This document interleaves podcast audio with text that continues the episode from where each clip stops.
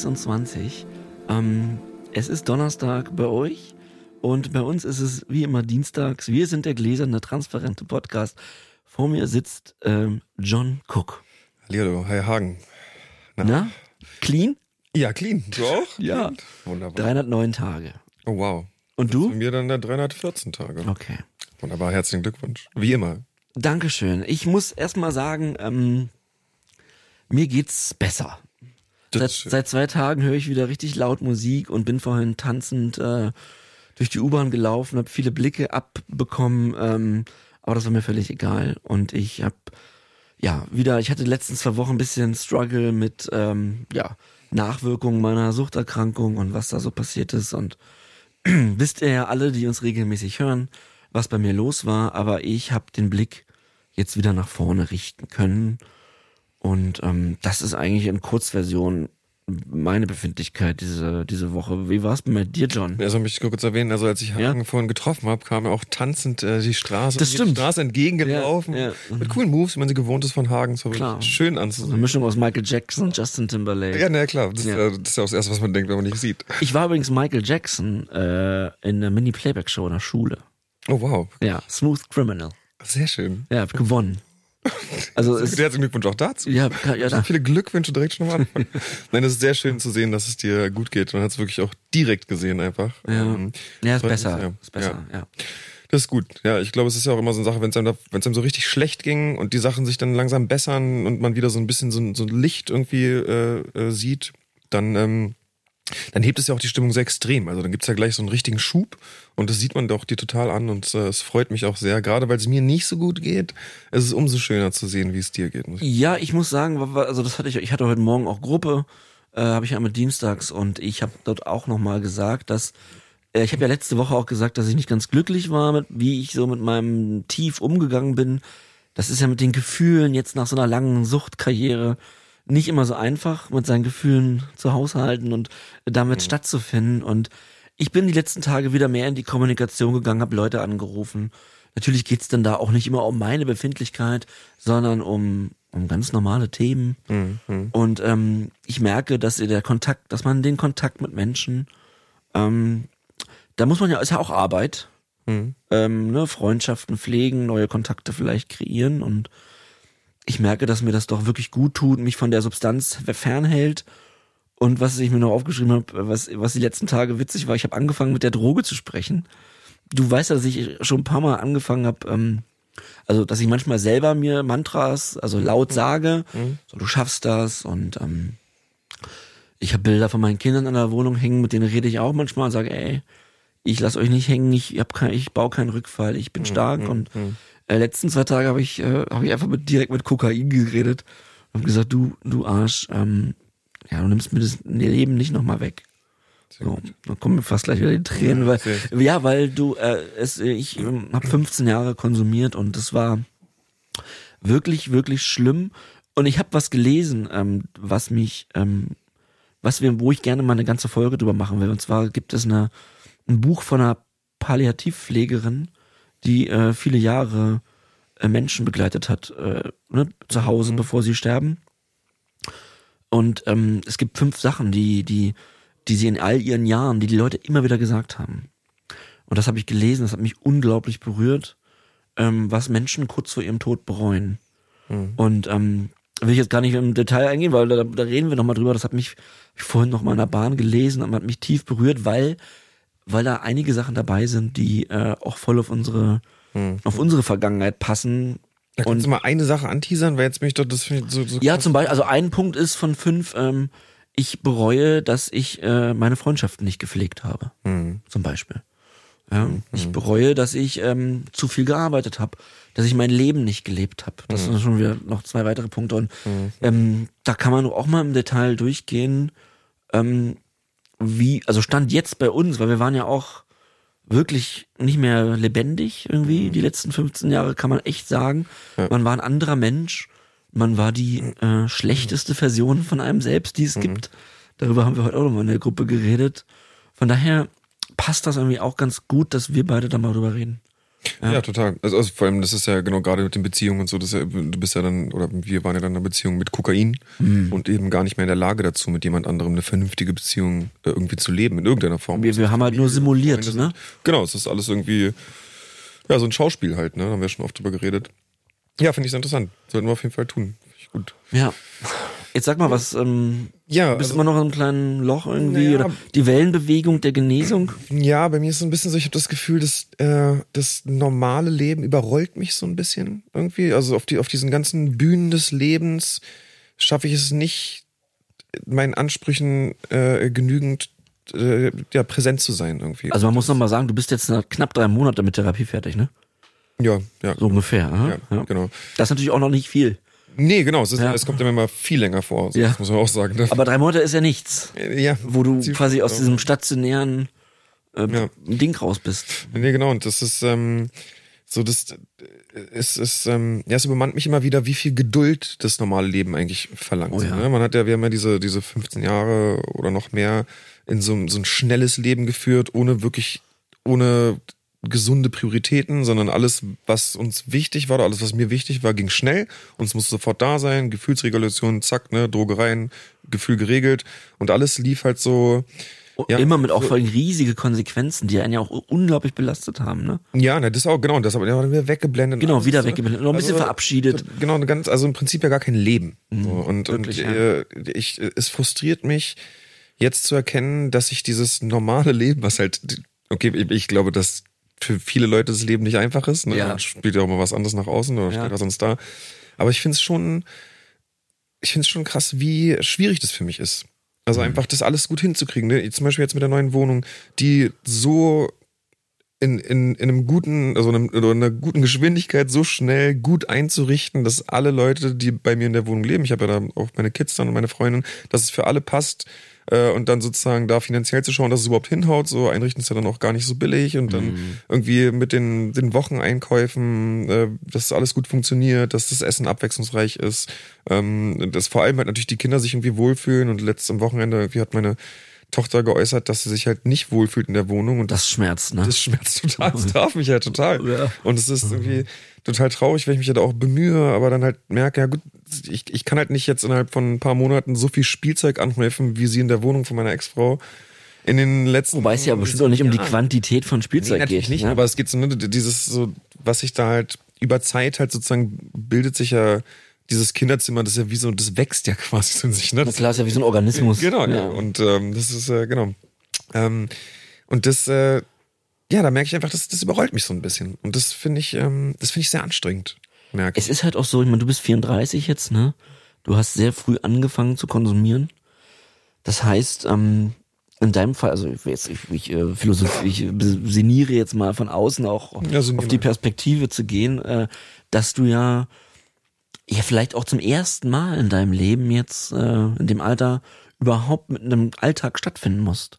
Ja. Also du hast ja auch damals vor Kokain schon täglich Gras konsumiert, ähm, Cannabis geraucht, nehme ich an, und äh, dann, ähm, dann hast du, bist du ja, hast du ja nie gelernt auch, das gab ja bei mir zum Beispiel diese Phase nach Auszug bei den Eltern und bis ich dann angefangen habe mit Kokain mit 25, hatte ich zumindest schon mal so eine Phase, irgendwie ohne Substanzen ein Leben zu führen. Ja. Was ich glaube, was bei dir ja über gar nicht stattfand. nee, ich hätte und du, mal gedacht, 25 erreiche ich gar nicht. ja, okay. Also äh, ernsthaft. Und, du bist jetzt zum ersten Mal mit 34 in einer clean Situation für ein paar Monate und hast natürlich jetzt diese Aufgaben, Kinder, Beziehung, dein eigenes Leben auf die Kette zu kriegen, was, was glaube ich echt äh, eine krass große Herausforderung ist, John, die du da auch leistest. Vielleicht sogar noch mehr als ich im Moment, da ich mir bewusst ja ganz viele Baustellen, ähm, ja, ich versuche so wenig wie möglich, an denen ich arbeiten muss. Mhm. Ähm, und ich ja die Kinder auch noch nicht täglich habe, darum ja auch erst kämpfen muss, aber Mhm. es ist nicht wenig, mit wem, mit das du auch umgehen musst, ne? Weil die Krankheit ist ja auch immer noch da. Ja, ja, klar, genau. Das ist ja, genau, es ist ja alles auf Basis dessen, dass eben diese Krankheit auch noch da ist. Sonst Ja. wäre es natürlich deutlich einfacher und äh, all diese Verhaltensweisen, die auch da einfach ähm, ja so festgefahren sind. Ne? Auch was ich, was ich auch gedacht habe, ist, dass, dass Spontanität oder was heißt Spontanität, aber so diese ähm, eigentlich sollte man so wenig spontane Entscheidungen wie möglich treffen, wenn man ein geregeltes Leben haben möchte. So, und das, das wird uns ja auch in der Therapie gerne äh, aufge... Genau. Denkt darüber nach, was ihr morgen macht. Ja, ja, ja, das merke ich halt jetzt auch total. Das ist echt, äh, ja, gerade im Umgang halt mit den Mitmenschen irgendwie oft schwierig ist. Überfor bist du dann über, ist das Gefühl Überforderung? Oder über, mhm. Überreizung von, von, hast du, hast das Gefühl, da ist zu viel, was du regeln musst? Ich glaube, es ist eher Frust darüber, dass ich es nicht so regeln kann, wie ich es gerne hätte. Weil du von dir einen hohen Anspruch hast. Ja. Ja. Ja. Aber ansonsten ist alles gut. Nein, ja, ist, ich, ich komme da schon durch. Ich merke einfach so ein bisschen frustrierend so. Aber, hast du denn ähm, ich habe ich hab jetzt zum Beispiel mir Hilfe. Genau, hast du Lösungsansätze? Ja, ja, ich ja. habe jetzt mir sozusagen noch äh, Leute reingeholt, die jetzt finanziell mit mir Dinge klären. Okay. Ähm, und da, dass ich da so ein bisschen das mitverwalten, beziehungsweise auch, äh, dass ich tatsächlich auch, also ich würde gern auch für alles, was ich habe, wirklich so Belege bringen. Dann, das ist jetzt scheint vielleicht übertrieben, aber ich glaube, es ist für mich gut, wirklich alles nochmal ganz kleinteilig äh, wo dass jemand einfach immer mit drauf guckt, so ein bisschen auf meine Sachen. Gar nicht unbedingt, weil sonst nur Quatsch passiert. Ja, ich weiß, was du meinst. Aber einfach, um so genauso auch so ein Feeling dafür zu bekommen. Ne? Das mhm. kann auch sein, dass jemand dann, dass einem dann gesagt wird, du pass auf, das ist eigentlich Quatsch, was du da machst. Auch wenn du das als, auch wenn es jetzt nichts Schlimmes ist oder weil kein Geld für Drogen ausgeben oder was auch immer. Aber einfach, dass, ähm, ja, dass ich da einfach so ein bisschen so eine Stimme aus dem Off habe, die mir sagt, ja. pass mal da ein bisschen. Ich meine, das haben wir ja hier äh, bei Sucht und Süchtig zum Beispiel mit Peter.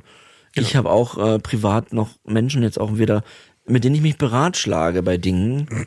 Ähm, und ich finde auch, dass wir als ähm, ja, Sucht, Suchterkranke mit dieser chronischen Krankheit, mir hilft das tatsächlich, wenn, wenn Leute auch noch ein bisschen raufgucken, was mit meinem Geld ist. Ja. Und ähm, ich finde das völlig in Ordnung, weil ich eben die letzten 15 Jahre geldtechnisch alles auch verbockt habe, was man verbocken kann. Ja. Und ähm, da kann man ja, und es hilft irgendwie auch einem selbst gegenüber Vertrauen aufzubauen in seine eigenen Fähigkeiten wenn man sagt, okay, ich kann irgendwie ähm, ja aufrecht und und und sortiert mit Dingen umgehen. Ja, ganz auch wichtig zu akzeptieren, dass man halt auch diese Hilfe annehmen muss. Ja. Weniger in dem Stadium, in dem wir halt jetzt gerade sind. Es hat ja. auch dann wieder viel mit Demut zu tun, was wir mhm. letztens hatten. Ähm, ja, und ich denke, das hat angebracht und ich möchte jetzt da mich nochmal neu aufstellen Okay, danke John fürs Teilen, wie wir, wie wir sagen. danke, danke dir. Ich möchte jemanden in die Runde holen und zwar ähm, das ist die Chantima und ihr wisst ja, ich habe in einem Arte-Film mitgewirkt über die Suchterkrankung, die, das heißt Ich süchtig, ist zu finden in der Arte-Mediathek, äh, in der ZDF-Mediathek und auch in der ARD-Mediathek und dort ähm, äh, war Shantima auch zu Gast, wurde dort interviewt äh, als als Ärztin, sie wird sich gleich vorstellen. Sag mal Hallo. Hallo. okay. Ich will noch unbedingt sagen, warum, ähm, warum ich unbedingt wollte, dass wir äh, uns unterhalten in der Sendung, denn mir, ich habe äh, sieben Monate stationäre Therapie gemacht letztes Jahr und äh, mache auch noch ambulant Therapie. Und es war mir immer, ich fand das immer toll. Natürlich hat man immer unterschiedliche Verhältnisse zu Therapeuten und Ärzten, ne? das ist ja ganz normal. Aber ich fand das immer toll, wenn Leute tolle Wörter gefunden haben um ähm, die Suchterkrankung zu erklären.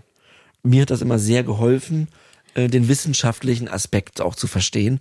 Und ich fand, du hast, äh, wir hatten ja alle nicht viel Screentime. Ich meine, ich wurde drei Stunden interviewt, ich weiß nicht, wie lange du, aber ich äh, bin da nur mit acht Statements drin. So, äh, die, die Dokumentation ist ja auch nicht lange, das ist aber auch ganz gut. Und ähm, ich fand deine Wortwahl schön und äh, sehr emotional. Und herzlich willkommen bei Sucht und Süchtig. Herzlich willkommen. Ja, vielen Dank, dass ich hier sein darf. Ähm, ich stelle mich kurz vor. Mein Name ist Shantima Görz. Ich bin äh, Fachärztin für Neurologie ähm, und Psychiatrie und arbeite in der Friedrich von Bodelschwing Klinik in Wilmersdorf und leite dort die Station für Abhängigkeitserkrankungen. Das ist ein bisschen unser Thema. Mensch, passt ja. Ähm, ja, ich habe eine Eingangsfrage, bevor wir mal über die Suchterkrankung reden und vielleicht über neurobiologische Prozesse. Ähm, Rausch warum, also warum äh, sehnen sich die Menschen eigentlich nach Rausch? Ja. Unabhängig jetzt von Substanzen oder einfach, wir reden jetzt mal generell um Rausch. Mhm. Kannst, hast du da, ähm, was ist das, was, warum wir Menschen auch so funktionieren? Ja, also meine Idee dazu ist, dass ähm, so ein Rausch, wie du es jetzt gerade genannt hast, ähm, viel mit dem Belohnungssystem zu tun hat und ähm, dass ganz viele positive Botenstoffe äh, ausgeschüttet werden und man einfach emotional super aktiviert wird, stellt sich ein Glücksgefühl ein und das ist das, was uns antreibt, was wir haben wollen und was uns äh, gute Gefühle bringt. Und ich glaube, dass einfach das so erstrebenswert ist, dass man äh, sich dazu entscheidet, richtig viel, richtig viel dafür zu investieren, äh, das auch zu fühlen. Hm. Also da geht es dann sozusagen einfach in Richtung Gefühlsregulation, dass wir, wir sehen uns quasi einfach nach Glück, könnte Ja. man sozusagen sagen. Ja, okay. Genau, Klaus macht auch Sinn. Ja. Und gewisse Substanzen delivern das natürlich. Ja, das Ja. ist jetzt meine Theorie. Wie Ja, ja. würdet ihr es denn sagen? Ähm, Rausch. ich kann dir, ja, äh, ja, ich bin natürlich, da kenne ich mich nicht, aber ich meine, die Menschen konsumieren ja schon seitdem es sie gibt Dinge. Also wir haben Aufzeichnungen, dass schon die äh, die Jungs in den Höhlen, die Jungs und Mädchen und Kinder in den Höhlen, also Kinder nicht, sorry, unsere Vorfahren. Die, die, die Ureinwohner irgendwo, oh Gott, jetzt rede ich mich um Kopf und Kragen, dass da auch schon Blätter gekaut wurden. Ich meine, das machen die indigenen Völker heute noch. Ja. Ähm, die kauen da auch die Coca-Blätter und sonst welche Pflanzen. Also sobald die Menschen merken, ah, das und das, ähm, ne, gegärter Saft, wenn da Alkohol entsteht, das ist ja alles relativ früh entdeckt Ja, worden. absolut. Äh, und da gibt es dann eine Wirkung, äh, die berauschend ist, dass die Menschen das ja immer ähm, ja auch dann gesucht haben und wieder immer wieder auch gemacht haben. Ist ja schon immer ein großes Thema, Substanzen zu konsumieren in der ganzen Geschichte und der Menschheit. Ja, vor allem ist ja auch so, dass man, also ich würde jetzt direkt denken, dass man, man durchlebt ja, jeder Mensch durchlebt ja Alltag. So, und äh, ab einem gewissen Alter, sagen wir mal, wenn überhaupt erst man darauf kommen könnte, irgendwas zu konsumieren oder irgendwie einen Rausch sich zu beschaffen, ist, da hat man ja schon so viel Alltag auch erlebt, auch wenn der natürlich deutlich aufregender ist als Kind. Aber ich glaube, Rausch schon auch immer einfach immer eine Form von, auch eine Flucht einfach aus dem Alltäglichen. So, das ist ja. Total. Also die Leute, die normal am Wochenende regelmäßig Alkohol trinken, weil sie sich das jetzt verdient haben. Ich meine, das sind ja, das ist ja ein Standardverhalten in unserer Gesellschaft, ne? Freitags in die Bar zu gehen zum Beispiel. Also, ich will jetzt nicht verallgemeinern, das ist so, wie ich das wahrnehme, dass das viele Menschen machen. Da geht's ja auch um äh, Abschalten, um Entspannen. Äh? ja, Also die genau. müssen ja nicht immer Koma trinken, diese Leute. Könnte ich mir auch gut vorstellen. Es, wenn man sagen müsste, man bricht es runter, würde ich denken, Gefühlsregulation ist auf jeden Fall das Thema, um das es sich dreht. Entweder schlechte Gefühle zu vermeiden oder ganz viele sagen auch immer, wenn ich frage, warum konsumieren sie denn eigentlich? Ich will runterkommen, zu viel Stress und so weiter. Oder aber auch beim Feiern gehen, Entspannung und dann mich in die richtige Stimmung bringen. Ja, ich oft. Ich würde gerne mal dir sagen, wie ich angefangen habe, Kokain zu nehmen und äh, wie mir das äh, ging und wissen, was du davon hältst als als als Profi. Also ich ähm, äh, ich habe Gras geraucht in der Schule, das aber wieder sein lassen. Also es hat mich nicht, äh, das war ganz normal in Anführungsstrichen, aber ähm, ich habe ähm, Kokain mit 25 zum ersten Mal genommen und ähm, es war wirklich so, das war wie äh, Farbfernsehen und Schwarz-Weiß. Also nach diesem Erst Erstkonsum war, also mein Gedanke, mein erster Gedanke war, das ist es. Also wow, das, ähm, das ist ja großartig. Ich war so äh, Drogen gegenüber, mh, ja, nicht nur, also ich habe nicht viel ausprobiert und so. Ich habe mich dann später mal alles mal irgendwie einmal ausprobiert, aber Kokain, dieser Erstkonsum hat wirklich alles verändert. Und ähm, jetzt wird's spannend. Ich bin danach nie wieder äh, ohne Kokain am Wochenende weg gewesen. Okay, Also sofort. ja. Ähm, äh, und, und dann folgten 15 Jahre eine ganz lange Entwicklung, äh, bis ich dann am Ende täglich konsumiert habe und so weiter. Aber ich finde das immer, wenn ich darüber nachdenke, ist das so wie, also ich war anscheinend extrem anfällig für genau diese eine Substanz. Und das höre ich so oft bei Leuten. Durch meine Therapie kam auch ein bisschen raus, warum das so ist. Ähm, und ähm, aber ja, sag erst mal, also kennst du das, dass Leute nach Erstkonsum dir berichten, ähm, das ist es und das sofort nicht mehr lassen können, dass es so schnell gehen kann.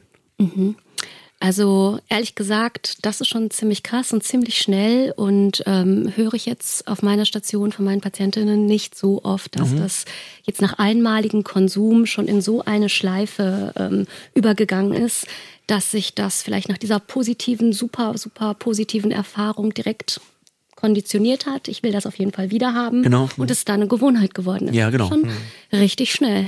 Auf der Überholspur. Aber ja, so ist es. Jeder Einstieg ist wahrscheinlich anders. Ne? Das Ja, ja, klar. Individuell ist ja auch klar. Genau. Ähm, ich würde aber ganz kurz das fragen. Und zwar haben wir, wir werden ganz oft, äh, oder es gibt immer eine große Diskussion, auch gerade im Internet, ähm, dass wir doch einfach nur, also dass Abhängige doch einfach nur mit Willenskraft sich selbst heilen sollen. Ähm, ist das, wie ist denn da die wissenschaftliche Meinung zu? Das, ich, das, ist, das ist ja eine Erkrankung und ist ja auch so Ja. definiert. Was würdest du Leuten sagen, die sagen, naja, man muss einfach nur stark sein?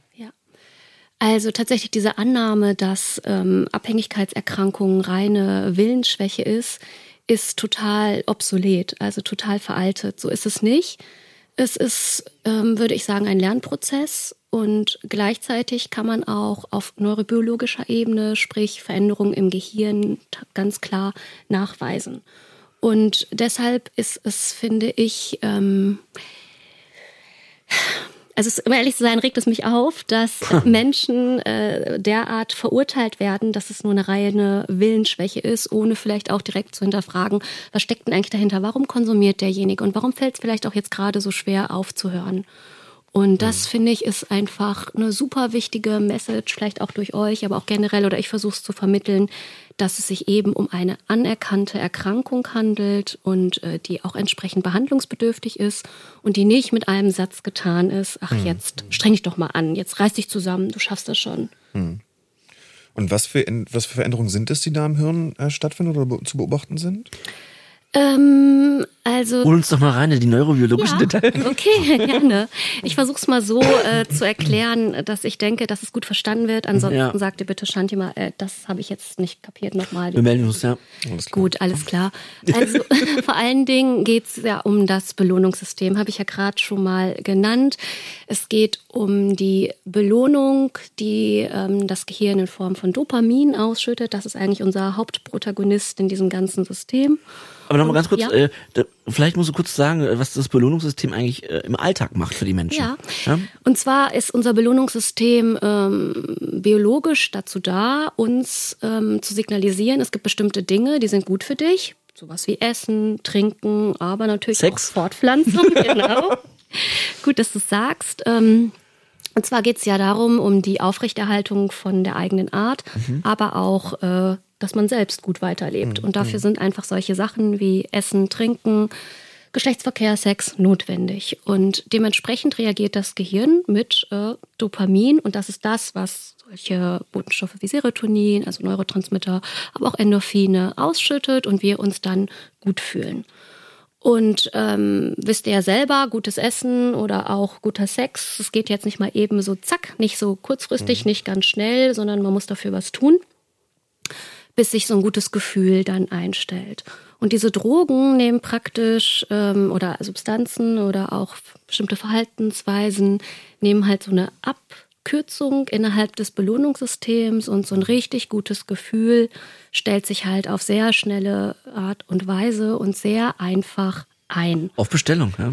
Auf Bestellung, genau. Und ähm, was auch noch gemein ist, finde ich, an dieser ganzen Sache, ist, dass ähm, diese natürlichen Auslöser, da ist jetzt Sex einfach das, was äh, der stärkste Dopamin ausschüttende Stimulus ist. Ist das so? Ist so, Ah, ja. okay. Was würdest du denken? Was Nee, nee. ist noch krasser? Ja, ja ich schließe mit. Hast, du- hast du nicht so guten Sex sagen? Es gibt auch schlechten Sex, dann wird auch ein bisschen weniger Dopamin. Da müsst ihr euch bei mir keine Sorgen machen, aber ähm, ich wollte einfach nur nachfragen, ob das, äh, weil man sagt das ja gerne mal, ich habe das schon öfter gehört, dass der Orgasmus da am nächsten rankommt an der von der Dopaminausschüttung. Ich wollte einfach nur nachhaken, ob dem so ist, ob das wirklich ähm, das beste Beispiel ist. Ja, da Okay. positioniere ich mich klar, das ist es. Okay. Und dann ist es aber so, dass die verschiedenen Substanzen, also auch Alkohol, Kokain, Amphetamine, eine vielfach höhere Menge als Sex ausschüttet an Dopamin. Kann man das sagen? Ist das zehnmal so viel oder? Also es gibt verschiedene Daten. Also was Ja. ich jetzt gerade im Kopf habe, ist Alkohol doppelt so viel, Cannabis ebenso, ähm, Kokain bis zu zehnfach. Ah, doch, krass. Ja. Entschuldigung, nee, warte mal. Äh, bis zu sechsfach, Amphetamine äh, bis zu zehnfach, aber das will ich jetzt auch nicht in Stein meißeln, aber, ja, ja, aber das ist so eine, eine Größenordnung. Genau, Vorstellung hat, was diese Substanzen im Gehirn bei uns auf dieser Botenstoffebene im Belohnungssystem, um das anzufeuern, um das ähm, sozusagen zu stimulieren, was die verursachen. Und vielleicht kann man sich dann auch wiederum vorstellen, dass ähm, bei Betroffenen eben dieses Belohnungssystem mit diesem Botenstoff äh, Dopamin einfach umjustiert wird, das ganze Koordinatensystem. Weil wenn vorher vielleicht Sex der größte Stimulus war, um äh, sich gute Gefühle zu schaffen, ähm, ist das jetzt bei zum Beispiel Kokainabhängigen gar nicht mehr der Fall, sondern mhm. da braucht es jetzt schon das Kokain, um sich ähnlich gute Gefühle zu verschaffen. Mhm. Ja. Schon krass, ich finde auch vor allem die Zahlen jetzt auch so äh, doppelt so viel oder sechsmal so viel. Das hört sich erst, finde ich gar nicht so super viel an, aber wenn man darüber nachdenkt, ist ja total krass. Also das ist so ein Vielfaches einfach und wirklich, also das kann man sich ja erst, ohne die Erfahrung gemacht zu haben, sehr schwer vorstellen, was es überhaupt bedeutet eigentlich, so ein, so ein starker Rausch und so krasse Glücksgefühle halt. Das ist sehr interessant und ich will noch mal kurz zurückkommen auf meine, auf meinen Start, um das nochmal vielleicht so zu Ende zu erzählen. Ähm, bei mir kam nämlich auf Therapie raus, weil äh, reden wir mal kurz über Funktion. Das ist ja auch wichtig. Also wir haben jetzt gehört, was die Dinge tun im Gehirn, aber Funktion ist ja mit ein richtig wichtiges Ding. Und ich habe zum Beispiel äh, Therapie kam raus durch meine frühe Kindheit, elterliche Prägung und so, ähm, dass ich einen, Selbstwertmangel habe. Also einen Mangel an was ich eigentlich bin. Ähm, und Kokain als Funktion, warum ich so schnell hooked war, hat ja genau das behoben. Ich habe mich zum ersten Mal äh, vollständig gefühlt, weil dieser, dieser Mangel an, kann ich was, bin ich was, ähm, was, für was bin ich eigentlich auf der Welt? Das war für, bei mir sehr stark äh, mit einem riesengroßen Fragezeichen versehen. Und ähm, das kann man natürlich jetzt nicht ganz so runterbrechen auf diesen einen Punkt, das ist mir schon bewusst. Aber ich muss doch sagen, dass das in all diesen Gesprächen sehr rauskam, dass, dass diese Funktion von Kokain, deswegen war ich bei anderen Drogen ja gar nicht hooked, mhm. dass diese Funktion halt ähm, äh, dieser Mangel behoben wurde. Ja. Und das ist natürlich ein Fakt, der mich halt hat auch äh, überhaupt nicht weiter nachdenken lassen, ob ich das jetzt mach, weitermache oder nicht. Das war ja ganz klar. Ja, das ging dann richtig schnell, dass dich das Kokain von deinem äh, ist-Zustand in den Soll-Zustand mit ja. gutem Selbstwert gehoben hat. Und ja, genau. Ich habe gerade überlegt, wenn ich jetzt, ich bin ja Verhaltenstherapeutin, wenn ich dich jetzt fragen würde, Mach. was heißt denn das eigentlich Selbstwert? Was bedeutet das für dich? Oh wow. Ich wusste gar nicht, dass du auch Verhaltenstherapeutin bist. Jetzt sind wir hier richtig in der Mangel, John. Ähm, du sitzt richtig. Nein, das ist völlig in Ordnung. Also das ist ganz wichtig, dass Therapeuten uns auch hier, wenn sie, wenn sie zu Gast kommen, uns in die Mangel nehmen. Ähm, was ist Selbstwert für mich? Ja, oder was würdest du sagen, wie würde sich in deinen Augen ein Mensch mit einem guten Selbstwert verhalten? Naja, ich kann mir mal, ich kann sagen, was ich jetzt irgendwie, wie ich mich jetzt fühle. Also ich habe begriffen durch die Therapie, dass ich, ähm, dass ich, pass auf, ich, ich dachte mal, ich bin ein Versager. Und ich ähm, bin aber kein Versager. Mhm. Auch nicht mit meiner Drogenkarriere, sondern es gab bestimmte Gründe, warum ich mich halt aber so gefühlt habe. Mhm. Das hat natürlich mit Erziehung zu tun, einen ganz großen Prozentsatz so. Ich will jetzt nicht die Schuld meinen Eltern schieben, aber es ist tatsächlich so, dass das, dass das so rauskam auf der Therapie und wie man sein Kind behandelt, hat natürlich große Auswirkungen auf, wie der sich später fühlt. Ja, okay. Mhm. ähm, das weißt du selber wahrscheinlich am besten aus deinen vielen Jahren. Ja. Ähm, von daher, was ich sagen kann, ist, wie fühlt sich jemand, der ein gutes Selbstwert, ich glaube, der macht sich halt nicht die ganze Zeit Gedanken, ob er ein Versager ist. Verstehst du, wenn ich an Dinge rangegangen bin, hatte ich immer das Gefühl, das schaffe ich sowieso nicht. Also in der Schule, ich kann lernen und lernen. Und das hat sich ja dann auch das führt ja auch ein Eigenleben. Also ich habe gerade so das Abitur geschafft. Mhm. Ähm, was eigentlich komisch ist so, weil eigentlich kein Problem gewesen, so, aber ich war nicht in der Lage, gewisse Dinge umzusetzen. Ich habe das auch manifestiert. Mhm. Also ich kann das nicht. Und als ich dann ähm, angefangen habe, äh, meinen Weg in der Filmindustrie, also ich bin Regisseur geworden, ich habe das auch nicht studiert zum Beispiel, weil da haben die mich auch wieder abgelehnt, die Filmhochschulen. Mhm. Ich bin dann ähm, die haben mich bei drei Filmhochschulen beworben, haben mich abgelehnt. Mhm. Kein Talent. Mhm. So war ich auch so, okay, äh, fuck. Aber ich habe mich dann da reingesteigert und als Praktikant alles gegeben und über einen Quereinstieg wurde ich Regisseur und ziemlich erfolgreich. Und also ich, aber auch ich war dann sehr fixiert darauf, dort der Beste zu sein.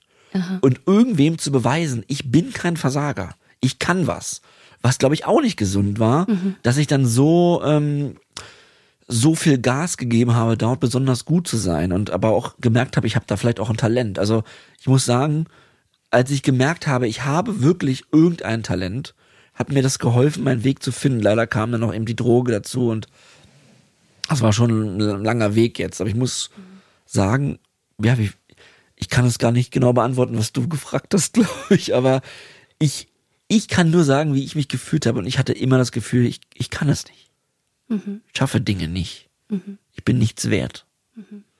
Und ähm, da hat mir die Droge halt extrem geholfen in den ersten Monaten. Ja. Kann ich nachvollziehen. Also ich habe immer wieder wegen wegen Funktion. Ich höre immer wieder, also was, wenn ich auch andere Süchtige treffe, Ja. ist äh, eine Frage, die mich immer gu- wirklich interessiert ist. Was waren die Funktionen? Und das kann eigentlich jeder gut benennen. Ja. Ne? Also das weiß eigentlich jeder, was die Funktion war. So was war John oder sorry Fatima? Naja, ähm, Shantima, oh Gott. kein Problem. ähm, genau, habe ich jetzt gerade gedacht, okay, da sind also diese Gedanken, die da äh, bei dir sind, ich bin ein Versager, ich Ja. bin nichts wert. Und ähm, das, wenn ich das denken würde, wäre ich auch traurig. Und um das gut zu kompensieren, hilft natürlich auch eine Substanz. Genau, ich hätte natürlich äh, viel eher mal eine Verhaltenstherapie machen können. Aber ähm, weißt du, man ist ja auch äh, viele Lebensjahre nicht imstande, darüber zu sprechen oder das äh, in den Kontext zu setzen. Ja. Ich dachte ja, meine Kindheit ist ganz normal. Ja. Bis ich irgendwann erst mit Mitte, Ende 20 rausgefunden habe in Gesprächen mit anderen, dass was ich erlebt habe eigentlich ein bisschen weird war. Und dass, dass einfach da, da, da Gefühle entstanden sind. So. Ja. Wie gesagt, ich will das jetzt gar nicht nur auf den einen Punkt schieben, aber naja, es spielt halt schon mit, so klar. Ja, außerdem ist ja dann die, die Substanz ist ja auch so ein Instant, eine Instant-Lösung. So Voll. Verhaltenstherapie wäre ein ganz anderer Schritt, der viel mehr mit Reflexion, also ne, Ja. durch Selbstreflektieren zu tun hat und dann das erstmal angehen und Geduld haben und bla. Und wenn man schon eine Lösung hat, ne, direkt vor der Nase, ich will ganz passend. Ja, und mit dann, 25 ist man ja auch nicht so. Ich konnte das, glaube ich, auch da nicht richtig benennen. Also wenn ich jetzt hier sitze und sage, ich habe mich so gefühlt, dann weiß ich das jetzt schon ganz gut. Aber mit 23, 24, 25 ist das ja auch nicht so präsent. Ja. Ja? Ich hoffe, du verstehst das jetzt nicht irgendwie als Vorwurf, warum du nicht Verhaltenstherapie gemacht hast und dann konsumiert hast. Nein. Sorry, das meine ich auf gar keinen Fall. Auf keinen Fall. Ja, sondern ich äh, habe eher gedacht, wow, krass, du hast echt das verstanden. Was war denn jetzt so das Problem? Ich habe es verstanden, ja. Äh, das ist ja einfach, einfach der erste Schritt erstmal, um sich irgendwie den Korridor zu öffnen, Therapie auch zu machen oder zu suchen. Ja. Wie nimmst du Ich, will- genau, ich, also die Funktion zu erkennen, ist, Ja. glaube ich, mit am relevantesten. Ja. Funktion erkennen und Krankheitseinsicht ist einfach, damit geht's überhaupt erst los. So. Ja, Ohne, glaube ich, kann man es gar nicht schaffen. Also dann tappst du ja am Ende wieder in die gleiche Falle. Irgendwie. ja, kannst du noch was sagen zu Funktionen in deiner in deiner Erfahrung? Was das was was du da so wahrnimmst? Also tatsächlich ähm, antworten die meisten auf äh, meine Frage, dass irgendwas äh, reguliert werden muss an Emotionen. Entweder ist es äh, sowas wie äh, Ärger, Wut, aber auch wie Traurigkeit. Ganz oft ist es sowas, dass die sagen, ähm, ich genüge den Ansprüchen nicht, ich schaffe das nicht, ich bin ein Versager, ist wirklich eine ganz häufige, Wirklich, ja? ich würde es Ja. Gedankenfalle nennen, weil Ja. es meistens so wie bei, dei, bei deinem Fall so überhaupt nicht so ist, aber was ist so deine Wahrnehmung? Mhm. Ähm, aber auch Ja, so Glaubenssätze, ne? ja, Glaubenssätze, ja, ja, ja, so, genau. Ja. Und ähm, damit gut umzugehen, ähm, oder besser gesagt mit den Gefühlen, die diese Glaubenssätze nach sich ziehen, das ist eigentlich die häufigste äh, Funktion, aber auch Angst. Mm, ja, Angst und Traurigkeit, würde ich sagen. Darf ich fragen, was dich dazu bewegt hat, äh, dich auf diesem Gebiet zu spezialisieren? Das ist eine gute Frage. Gerne. Bist du auch süchtig? Bist du auch süchtig? äh, nein, das bin ich nicht. Ähm, es ist, es ist, tja, wie soll ich sagen? Ich hab, ich, mein Chef hat mir die Stelle angeboten auf der Station für Abhängigkeitserkrankung. Und äh, ich will wirklich sagen, ich habe gerne äh, zugesagt und ähm, stehe absolut hinter diesem Thema, absolut hinter der Entstigmatisierung von ähm, suchterkrankten Menschen und habe mir das wirklich auf die Fahnen geschrieben, dass bitte keine Bewertung und vor allen Dingen keine Verurteilungen. Also wenn das schon jemand mir sagt, wenn ich erzähle, ähm, erstmal erzähle ich überhaupt nicht, dass ich Psychiaterin bin, weil dann sind schon alle direkt mit Vorurteilen behaftet und denken so, äh, okay, jetzt darf ich nichts mehr sagen, durchleuchtest du mich jetzt und so weiter. Und wenn ich dann auch noch sage, ich bin auf der Station für Abhängigkeitserkrankungen, gibt es gleich auch so oder häufig so Klischee-Denken, ach, die Suchtis und Junkies und so weiter. Und dann, je nachdem, wie ich drauf bin, mache ich dann schon etwas Aufklärungsarbeit. Und ähm, ich habe gemerkt, wie wichtig das doch ist und wie viele ähm, Menschen doch auch tatsächlich nicht in Therapie kommen, weil es einfach dieses Schamgefühl Ja. gibt, ich darf das nicht, was denken jetzt die anderen über mich und ähm, das ist eigentlich kein cooles Verhalten, aber ich schaffe das jetzt selbst auch nicht, das, dieses fun dysfunktionale Verhalten zu durchbrechen. Und ja, da jetzt irgendwie mh, zu, ar- in diesem Feld zu arbeiten, das macht mir wahnsinnig viel Spaß. Ich glaube, es ist ja auch, es ist ja auch ich, also erstmal finde ich es wahnsinnig interessant, sowieso. Ich glaube, jeder findet ja irgendwie Rausch, Drogen an sich sehr so ein interessantes Thema, Abhängigkeit, ne? Das ist äh, einfach so, das ist so ganz menschlich einfach und das ist irgendwie auch so tief in jedem Menschen, glaube ich, irgendwie drin, dass das was Interessantes ist, weil es ja eben wie so eine andere Welt auch ist. Ähm, und es ist auch wirklich äh, ja immer wieder bedrückend zu merken, wie damit umgegangen wird. Also immer noch umgegangen wird. Weil wenn ich jetzt, wenn man zum Beispiel in eine Therapieeinrichtung mal schaut, in dem wir auch waren, dann sind da wahnsinnig tolle Leute, ganz liebevolle, kreative Menschen äh, aus allen Schichten mit allen möglichen Berufen. Ja, und da Man kann sich immer nie vorstellen, wie die alle intoxikiert sind. ne? ja, oder? Ja, Wirklich, also ohne Scheiß. Wenn man sich mal vorstellt, diese 60 Leute da und jetzt man schnipst und alle sind jetzt intoxikiert Ja, mit ihrer ja, Substanz, oh Gott. was das für eine Gruppe wäre. absolut. Absolut. Auch was für ein Aggressionspotenzial manchmal frei wird und dann am nächsten Tag, wenn die schon detoxikiert sind, ganz anderer Mensch. Deswegen passt dieser Satz so gut, man ist dann wirklich die schlimmste Version seiner selbst. Also kann so sein. Kann ja? so sein, so. Also ich sehe das so, dass wenn ich konsumiert habe, letzten Jahre war ich die schlimmste Version. Da kommen wir später nochmal zu ein paar Beispielen, die ich mit dir durchgehen würde. Aber ähm, ja. Total. Ja. Ich habe mal noch eine Frage und zwar, also die ist mir vorhin so mehr oder weniger spontan gekommen. Ich weiß noch gar nicht, ob es eine richtige Antwort darauf gibt. Aber ähm, mich würde interessieren, warum es so ist, äh, oder was du vielleicht vermutest, dass der, der Rausch, der anfänglich ja erstmal nur positiv ist, dass der dann irgendwann im Laufe der Abhängigkeit so eine Mischung aus, klar ist noch so dieser, dieser Kick da, aber eigentlich ist es nur eklig und schrecklich. Und gibt es dafür irgendwie eine Erklärung? Weil das ist ja, also wenn ich jetzt in die letzten Jahre meines Konsums denke, dann, das war, ich wusste, bevor ich konsumiere, wusste ich, gleich wird's richtig schrecklich. So, Ja. dann, dann geht's mir scheiße, dann fange ich an zu schwitzen, äh, irgendwie. Paranoia. Ja, und ich, also alles ganz schlimm, ganz ekliges Körpergefühl. Aber trotzdem musste ich irgendwie dieses ganze Geld ja auch irgendwie beschauen und trotzdem musste ich weitermachen. Und wie, das entwickelt sich ja irgendwann. Gibt es da auch eine neurologische Erklärung für? Ja, gibt es schon. Ich probiere es mal. Ja, Ähm, und zwar ist es tatsächlich so, dass am Anfang, wenn man ja jetzt noch super motiviert ist und zielgerichtet konsumieren will, um diesen einen Rausch nochmal äh, erleben zu können, es ähm, sich im, im Laufe der Zeit oder der äh, Entwicklung einer Abhängigkeitserkrankung tatsächlich die Hirnareale, wo jetzt gerade die Aktivität stattfindet, die verändern sich. Und am Anfang ist es tatsächlich so, dass so dieses zielgerichtete Verhalten noch im Vordergrund steht. Das ist ein haben wollen und dann strenge ich mich an und mache das.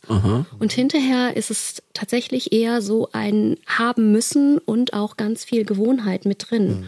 Und zusätzlich, weil du auch sagtest, so geil ist der Rausch vielleicht nicht mehr wie am Anfang, als ich ihn erlebt habe.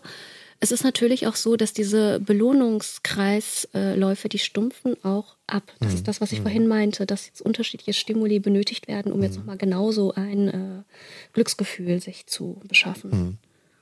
Dann bleibt sozusagen noch irgendwann diese, die nackte Sucht einfach. Ne? Weil Da ist ja dann nicht mehr viel Positives. Oder war bei dir in den, Nee, das haben wir auch schon öfter besprochen. Ähm, dass der Rausch ist am Ende wirklich ganz, äh, ganz, ganz schlimm. Und ähm, ich setz, ich habe da auch eine Frage in dem Ansatz. Und zwar, es gibt ja dieses, wir nennen das Autopilot Roboterverhalten, ähm, der, der irgendwann in einer, in einer, in so einer Suchtkarriere, was die Beschaffung angeht, ne?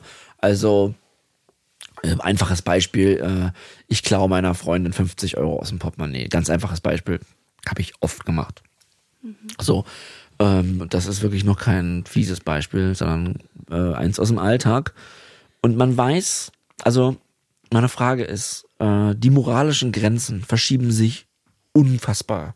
Das ist auch was, worunter ich jetzt sehr zu leiden habe, da ich das viele Jahre propagiert habe und die Menschen in meinem engsten Umfeld nicht mehr mit mir stattfinden können, da ich die moralischen Grenzen unglaublich verschoben habe.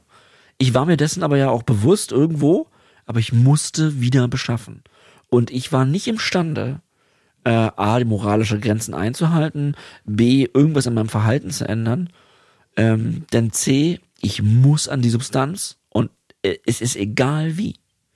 Äh, mir hat meine Therapeutin gesagt, äh, das ist die Frage, ob du das bestätigen kannst oder wie du da eine Erklärung findest, dass es irgendwann so kodiert wird, äh, auch im Gehirn, als in der, durch den Verlauf der Suchterkrankung, das ist überlebenswichtig. Mhm. Ganz wichtig für mich. Also für, auch für das Gehirn, für die Sucht äh, weiter stattzufinden und und natürlich, wenn Sachen überlebenswichtig sind, dann kann ich ja auch über moralische Grenzen. Also wenn ich jetzt meine Kinder vor irgendwas retten muss, vor dem bösen Mann und dafür muss ich den bösen Mann irgendwie umbringen, damit er nicht, oder? Dann kann ich ja auch über diese moralische Grenzen gehen und äh, was Böses tun, wenn ich was, an, was anderes äh, beschützen kann oder so. Also, ich weiß jetzt ein blödes Beispiel vielleicht, aber weißt du, was ich meine? Mhm. Diese Erklärung von, es ist überlebenswichtig und ich habe selber keinen eigenen Zugang dazu, das zu ändern. Das, so so habe ich das in der aktiven Sucht immer wahrgenommen. Ja, okay, alles klar.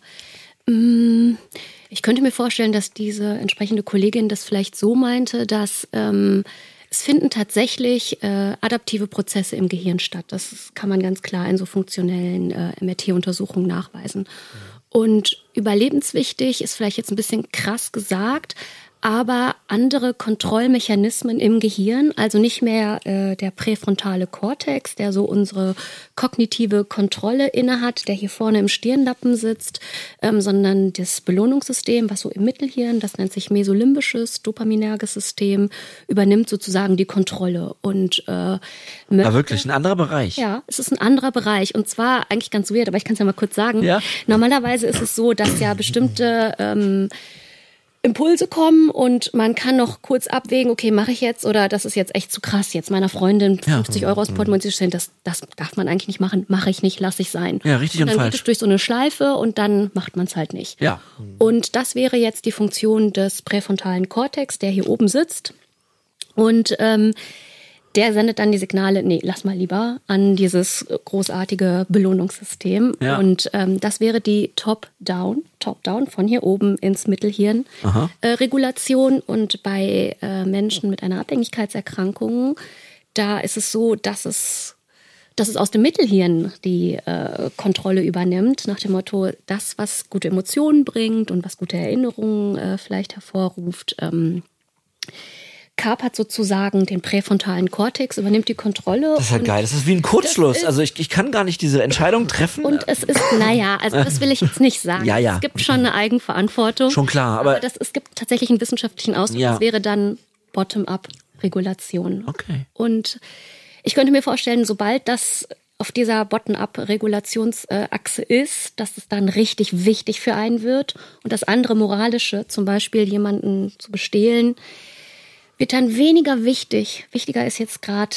der nächste Belohnungskick. Ja klar, so habe ich das erlebt. Das war, das war wichtig. Ja, das macht es viel greifbarer. Und ich glaube, es ist ganz wichtig auch für Abhängige, das sowas zu erfahren. Ich finde das sehr interessant ja, gerade, ja. Weil, weil man sonst ja wirklich, man denkt ja, wie du vorhin schon meinst, man ist der schlimmste Mensch auf der Welt. Und klar, man macht ja, man ist ja in der Verantwortung für die Dinge, die man tut, aber so diese, dieses Gefühl zu haben, etwas zu tun, was man eigentlich nicht will, ist natürlich schon zermürbend. Also vollkommen, es macht einen ja fertig. Ja, ich meine auch nicht den Moment, wo man mal drei Tage clean war und dann eine Entscheidung trifft, sondern äh, wenn man runterkommt, also man ist schon im Konsum und die letzten, war letzten Jahre ja ständig im Konsum äh, und dann äh, lässt die Wirkung nach, man beginnt, man fängt an zu detoxikieren, hast du gesagt, ja.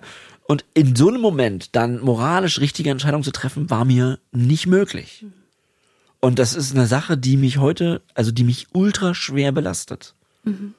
Ja, dass, ähm, dass der gesunde Menschenverstand mir nicht, ähm, ich meine, ich habe halt auch andere Dinge getan, die viel mit Geld zusammenhängen äh, für die Beschaffung. Ich meine, das wirst du, diese Beschaffungsgeschichten sind ja ein Riesenteil von suchtabhängigen Menschen. Ja. Und ähm, ich kann das nur wirklich ich sagen, ich habe das durchlebt und muss jetzt damit stattfinden, dass ich mal so Dinge getan habe.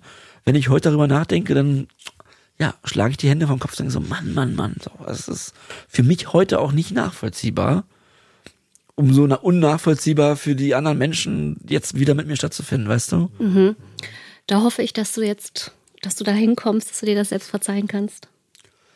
Ja, das sagt John auch öfter mal. Das ist gar nicht so einfach. Das ist, ja, mit der Abstinenz kommt halt die Scham. Ne? Das Ja. ist ja was, also das ist dann wirklich, das ist erstmal kein guter Tausch. Aber dass du gerade wirklich gesagt hast, dass sich da ähm, die, äh, wie hast du das genannt? Also Top, Bottom und Bottom Up. Genau. Aber wie nennt sich dieser Prozess, wenn man, wenn sich dieser Prozess ändert? Gibt es da ein Wort für? Ob es da jetzt ein Wort für gibt, vielleicht fällt, einem, fällt, einem, fällt mir das, der Begriff nicht ein, gibt es bestimmt. Aber die Funktionsweise des Gehirns ändert sich. Kann man das sagen? Ja, die Regulationsmechanismen. Die verändern sich, Regulationsmechanismen, okay. Ja, ja, genau. Das ist schon, schon echt abgefahren, weil ich meine, wenn du das so beschreibst, dann mer- merke ich so, ja, das war, war bei mir so. Ja. Und trotzdem habt ihr es geschafft. Ihr seid jetzt gerade abstinent und das ist auch eigentlich das Zweitwichtigste neben der Instigmatisierung. Ja. Man kann was machen. Ja, ja. So. dauert lang, also bei mir jetzt ja ewig lang gedauert. Ich bin seitdem ich 21 bin, da war ich das erste Mal in Entgiftung. Und Ein- habe okay. jetzt, also wir in 20 Entgiftungen insgesamt und habe mehrere Therapien angefangen. Es hat echt ewig gedauert bei mir. Aber war halt auch immer so ein bisschen, ja, so ein bisschen halbherzig. Ah, also ja, es, okay. äh, Ja. immer mit viel Fremdmotivation dazu. Und ich, Oh, ah. ja, ich wurde auch in die Entgiftung, äh, ehrlich gesagt, auch von Dritten geprügelt. Ah, okay. Also ist- ja. ich habe schon natürlich irgendwann das Gefühl gehabt, ich brauche Hilfe, aber ob ich jetzt alleine da eingecheckt hätte in der ganzen Entgiftung, ähm, also ist, ich hätte auch obdachlos auf der Straße enden können, ehrlich gesagt. Das war ein wirklich schmaler Grad irgendwann, ja. äh, die Entscheidung zu treffen. Ne? Irgendwann wurde ich aus meiner Wohnung geworfen. Ähm, das endet halt alles schlimm. Aber das ist ein wichtiger Punkt, den ihr beide jetzt gerade nochmal angesprochen habt, die Motivation. Und das ist eigentlich auch ein großer Teil meiner Arbeit, dass ich ähm, versuche, diese Ambivalenz, es gibt ja auch ganz viele Gründe, wenn man jetzt mal sich das so als Waage vorstellt, es gibt wirklich ganz viele Gründe auch für den Konsum. Und was muss man dann in die Waagschale werfen, um jetzt tatsächlich in Richtung Veränderung des aktuellen äh, Ist-Zustandes zum Soll-Zustand vielleicht zu einem cleanen Leben zu kommen? Und da diese Ambivalenz bei meinen PatientInnen zu äh, verstärken, das ist meine Arbeit, dass wir überlegen, okay, wir wollen jetzt niemandem sagen, hey, hör mal, jetzt musst du aber aufhören, hier zu konsumieren, sonst bringst du dich um oder bringen sie sich um. Ne? So geht's halt nicht. Oder vielleicht habt ihr ja selber die Erfahrung auch gemacht, wenn euch jemand so mit dem Zeigefinger. Naja, also ich fand schon wichtig bei einigen Therapeuten, ich hatte eine, die immer von der tödlichen Krankheit sprach. Das hat mir schon geholfen zu verstehen. Denn sie meinte, wenn man sich nicht behandeln lässt, irgendwie, wenn man, also wenn man immer, dann wird man auf jeden Fall eher daran sterben als, als sonst im Leben. Ja. Das ist ganz klar, egal bei welcher Substanz. Und das stimmt ja einfach auch. Das stimmt. Ne? Das finde ich auch. Im Es ist Rahmen- eine tödliche Erkrankung. Ja. ja, absolut, definitiv. Und das finde ich ist vielleicht auch ein Teil der Aufklärungsarbeit, die wir natürlich auch im therapeutischen Setting mit übernehmen. Das ist ganz klar. Aber dennoch, Ja. ohne jetzt jemanden dazu zu drängen zu wollen, sondern mir ist es eher wichtig, dass jemand selbstbestimmt die Entscheidung zu einer Therapie Ja, klar. Ja, klar. völlig autonom fällen kann, aber vielleicht auf der Grundlage, dass es einfach nicht cool ist für den Körper. Genau, daran arbeiten wir hier auch mit unserer Sendung. Genau das ist und eins unserer Ziele. Ähm, ich hätte viel eher mir Hilfe suchen müssen. Ich hätte mir sehr viel ersparen können. Ähm, weil nach zwei, drei Jahren waren bei mir eigentlich alle Anzeichen schon gegeben. Also die IDC 10 äh, WHO-Kriterien dort, die waren, die, IDC, genau, die waren schon nach drei Jahren, äh, zwei Jahren wahrscheinlich erfüllt, sechs von sechs. Und Okay. ja. Äh, Ja, und ähm, und unsere, unsere Mission ist hier eben, ähm, und wir merken auch, dass es funktioniert, äh, dass Leute uns hören und denken, oh, boah, krass, mir geht's jetzt auch schon wie John und Hagen im vielleicht zweiten Jahr. Und die haben noch 13 Jahre rangehangen und alles verloren, das möchte ich nicht. Und äh, ich gehe mal in die Beratungsstelle. So, das, Ja. das ist das, was wir, ja, was wir uns wünschen. Ja, und das Blöde ist ja auch, dass wir wirklich auch, also äh, ich, also wir sind jetzt beides keine bösen Menschen, die irgendwie, weiß nicht, ne, so, wo man wie in so einem Film, wenn man dann so einen Drogenabhängigen sieht und der, also ich, wir haben ja doch irgendwie eine, versuchen auch eine gewisse Menschlichkeit zu transportieren, aber haben trotzdem einfach alles verloren. Ich meine, da ist so, man kann so, es, es geht gar nicht. Ach so, du meinst, wie, wie, wie böse Menschen? Nee, ich meine einfach, genau, es geht, es, jeder, der, ich glaube, dass da viele Leute auch denken, ich habe ja nicht so ein krass Problem, ich, ich verhalte mich normal und irgendwie. Ja, ach so, ja, ja. Nehme halt, ja, habe halt irgendwie mit Drogen komme ich nicht so gut klar, aber es, es läuft doch alles irgendwie und ich bin nicht böse und was weiß ich. Ach so, genau, und das läuft halt viele Jahre. Genau, ganz das gut. ist ja genau, das kann ja laufen, aber Ja. irgendwann geht einfach alles kaputt. So alles, was, wo man drauf steht und diese, das ganze Fundament im Leben und äh, das ist echt einfach so wichtig aufzuzeigen, ey, es kann, es kann alles dann, irgendwann geht alles ganz schnell kaputt. So, und dann ist alles weg. Und bevor das passiert, ähm, sollte jeder auf jeden Fall sich erstmal professionelle Hilfe holen und irgendwie aktiv werden, in irgendeiner Hinsicht. Das ist halt unsere Mission, wie Ja. du eben gesagt hast. Was mich noch interessiert, Shantima, ist das Thema Suchtveranlagerung. Was kannst du denn dazu sagen? Ja. Also es gibt auf jeden Fall so eine genetische Vulnerabilität, also die ähm, Neigung, eher an einer Suchterkrankung zu erkranken, wenn Eltern oder wenn es in der Familiengeschichte auch positive Fälle von einer Abhängigkeitserkrankung gibt. Wie kommt es? Also wird es, das wird dann sozusagen vererbt, die, was da im Hirn passiert ist in diesem Prozess, Ja. wird dann weitergegeben. Genau, also so ist es. Die, die höhere Anfälligkeit, ja, das wird vererbt. Und Also das ist dieser genetische Fakt. Das ist der genetische genau. Aspekt, Da genau. gibt's natürlich den, wie bei mir, durch, durch äh, Erziehung, oder? durch die Erziehung, Oder durch die Sozialisation, nennen wir es mal so. ja, Ja. Genau, das stimmt. Ja, durch die Erfahrung, die du gemacht hast. Und ähm, häufig ähm, berichten mir meine Patientinnen auch, okay, ich habe gar nicht so richtig lernen können, wie ich besser mit Problemen umgehen kann. Und da war das jetzt für mich irgendwie eine gute Möglichkeit, möglichst schnell meine Probleme, jedenfalls erstmal für kurze Zeit, wegzuschaffen. Ja, ich denke auch manchmal denke ich auch, ich bin da auf einem sozusagen auf einem Level eines, eines Jugendlichen quasi, was Problembewältigung äh, angeht. Ist jetzt halt so, hört sich blöd an, aber da muss ich halt durch. Ähm, aber ja, das ist ganz krass, wie man, wie ich das selber oft merke, was ich ja eingangs auch gesagt habe, über diese Alltagsgeschichten zum Beispiel. Ne? Das ist ja auch Dinge, die ich eigentlich mit, weiß nicht, als junger Erwachsener alle hätte äh, vernünftig lernen sollen, so und das muss ich jetzt alles ranhängen. Aber mega gut, auch wie du das beschrieben hast, auch Oh ja. mit der Planung und wirklich. Ich bin, ich liebe Planen. Das ist schön, ja. Ich, ich werde es auch noch lieben. Ich noch lieben lernen. Ich habe noch eine Frage und zwar, sind wir beide Wir sagen immer noch, ich habe noch eine Frage. Nein, man kann- aber das ist heute. Man kann das, ganz viele eine Fragen. ja, ich habe auch noch ein paar Fragen auf meinem Zettel. Ja. Shantima, wir haben noch einige. Du, du kannst übrigens, pass auf, du kannst übrigens auch uns Fragen stellen. Ja, Ne? in Ordnung. Oder eine Ja. Frage halt. Ja. Immer wieder eine Frage. Also, das ist ja hier keine, äh, keine Ausfragung, sondern du kannst, wie, wie du vorhin mal mich äh, was gefragt hast, würde ich mich freuen, wenn du auch so eine Frage für John mal hast, wo er, Gut. wo er kurz nachdenken muss. Also, Überlege mir eine ja. Frage für John. Also ich würde erstmal gerne wissen, sind wir beide jetzt für immer süchtig?